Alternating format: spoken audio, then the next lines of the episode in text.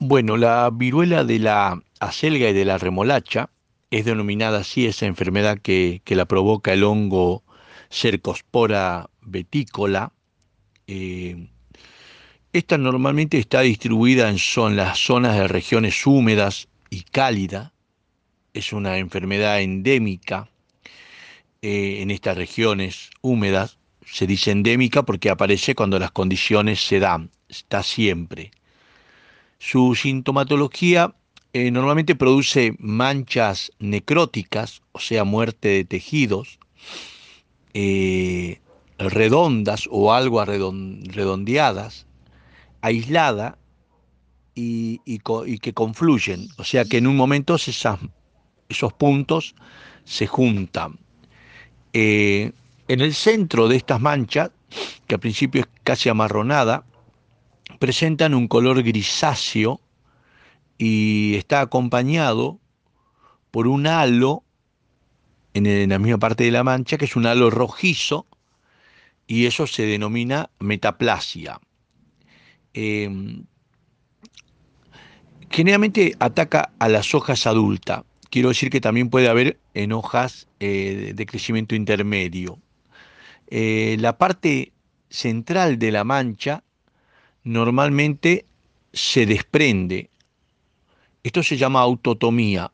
Esto es la misma planta en un momento empieza a aislar al patógeno que está dentro, empieza a hacer un, un cordón con muerte de sus células y desprende el daño con el patógeno hacia el suelo.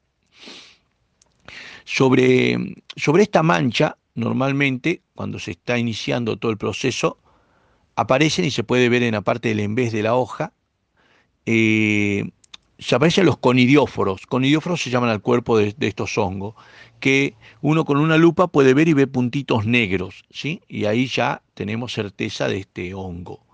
Em, como les decía, el calor y la humedad favorecen su desarrollo. ¿sí? Hablamos del calor adentro del invernáculo, puede ser el calor en la base de la planta, mucha humedad concentrada en el ambiente o por mucho riego excesivo alrededor de la planta o en el suelo, favorecen su desarrollo, provocando la, la necrosis después total de la hoja, ¿sí? Puede, ser, puede provocar la muerte total también de la hoja.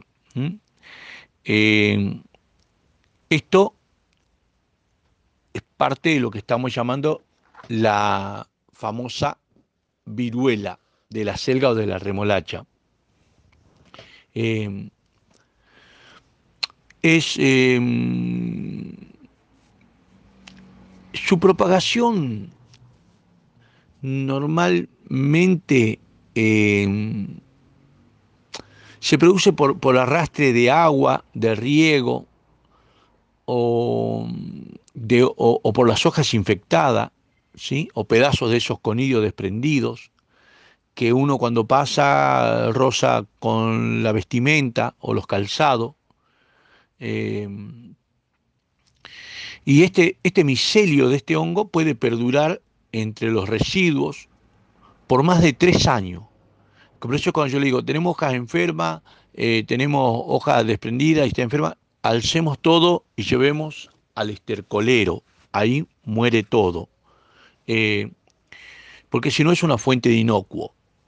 Em, y también puede transmitirse por, por, semilla, porque vienen semillas no tratadas, no curadas, no bien conservadas, eh, que estuvieron en lugares húmedos y nos dan semilla o nos llega semilla y puede traer al patógeno en ella.